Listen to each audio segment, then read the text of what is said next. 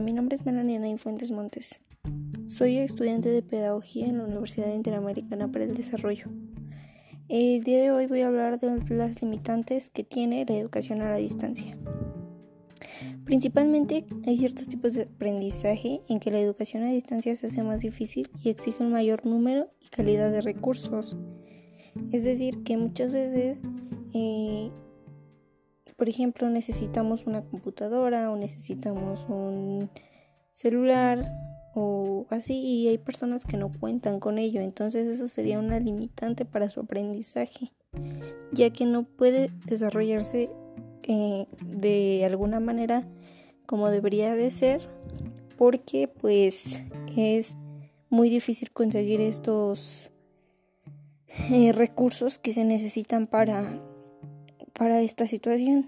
También es recomendable solo cuando se requiere llegar a grandes cantidades de población, o sea que no es muy recomendable como que para la vida cotidiana. Para necesidades de poblaciones reducidas es antieconómica y es mejor optar por la modalidad presencial.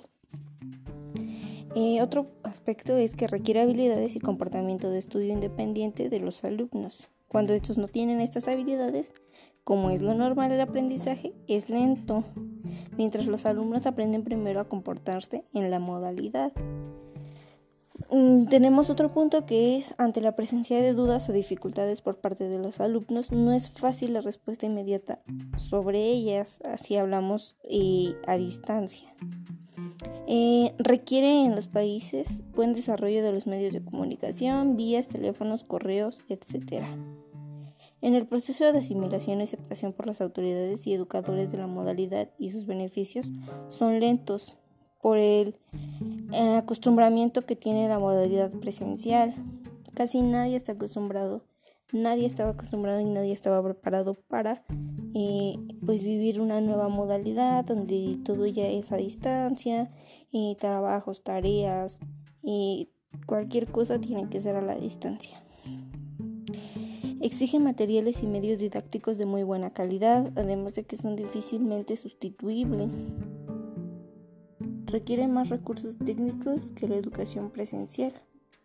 Y bueno, así como esas tiene muchísimas otras limitaciones que se pudieran tratar de identificar, pero consideramos que las mencionadas anteriormente son las más relevantes.